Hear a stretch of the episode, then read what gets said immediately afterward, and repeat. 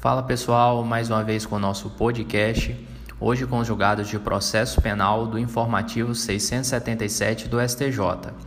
Nesse episódio, vamos falar de uma decisão que merece bastante atenção, não só por causa de sua relevância para o processo penal, mas, sobretudo, porque até o momento parece se tratar de uma questão controvertida no âmbito do próprio STJ.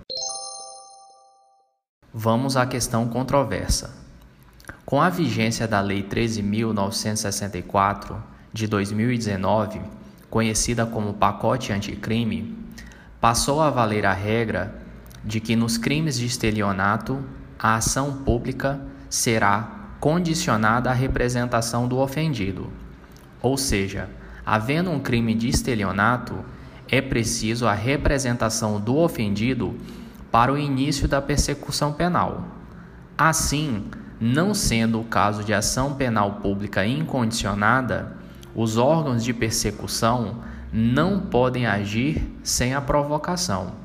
Essa é a regra atual. Há, contudo, exceções.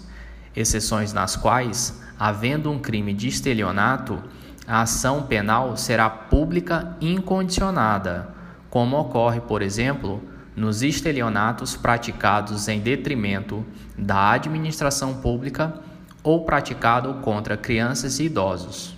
Pois bem, a discussão aqui é saber o que fazer com essa novidade legislativa que passou a exigir a necessidade de representação da vítima de estelionato em relação àqueles casos que já estão em apuração ou até mesmo em relação àqueles casos que já foram objeto de denúncia pelo Ministério Público.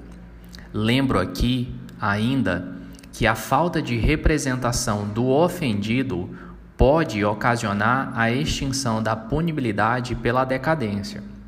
No informativo 674 do STJ, comentado no episódio 19 deste podcast, a quinta turma do STJ decidiu, em sede de habeas corpus, que se já houve o oferecimento da denúncia pelo Ministério Público, não há mais que se falar em necessidade de o ofendido fazer a representação.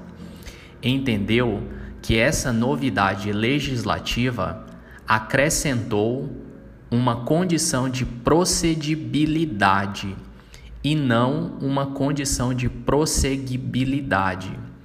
Assim, uma vez ofertada a denúncia, tem-se um ato jurídico perfeito e acabado, de modo não ser mais necessário a representação.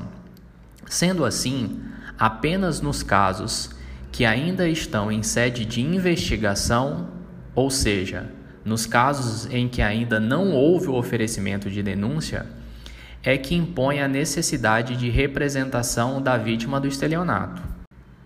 Sucede, pessoal, que neste novo informativo, a sexta turma do STJ decidiu de maneira oposta. Também em sede de habeas corpus, restou decidido que a necessidade de representação do ofendido alcança todos os processos penais, exceto aqueles que já transitaram em julgado.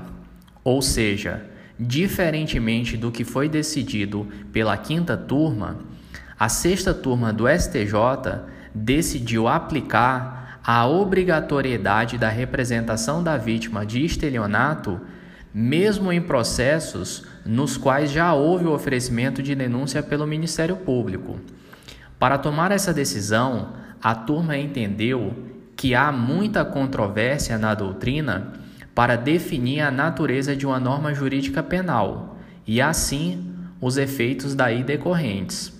Portanto, a solução mais adequada à proteção dos direitos fundamentais seria admitir a retroação da novidade legislativa a todos os processos penais em curso, exceto aqueles que já transitaram em julgado.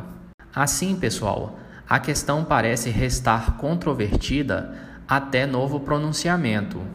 Destaco apenas nesse ponto que a decisão proferida pela sexta turma do STJ é mais recente. Seria, portanto, um entendimento mais moderno. e foi tomada por unanimidade com o voto de cinco ministros. Já na decisão proferida pela quinta turma, ela é um pouco mais antiga, muito embora ainda seja uma decisão recente, e ela foi tomada por unanimidade, mas com o voto apenas de quatro ministros. É isso aí, pessoal. Até a próxima.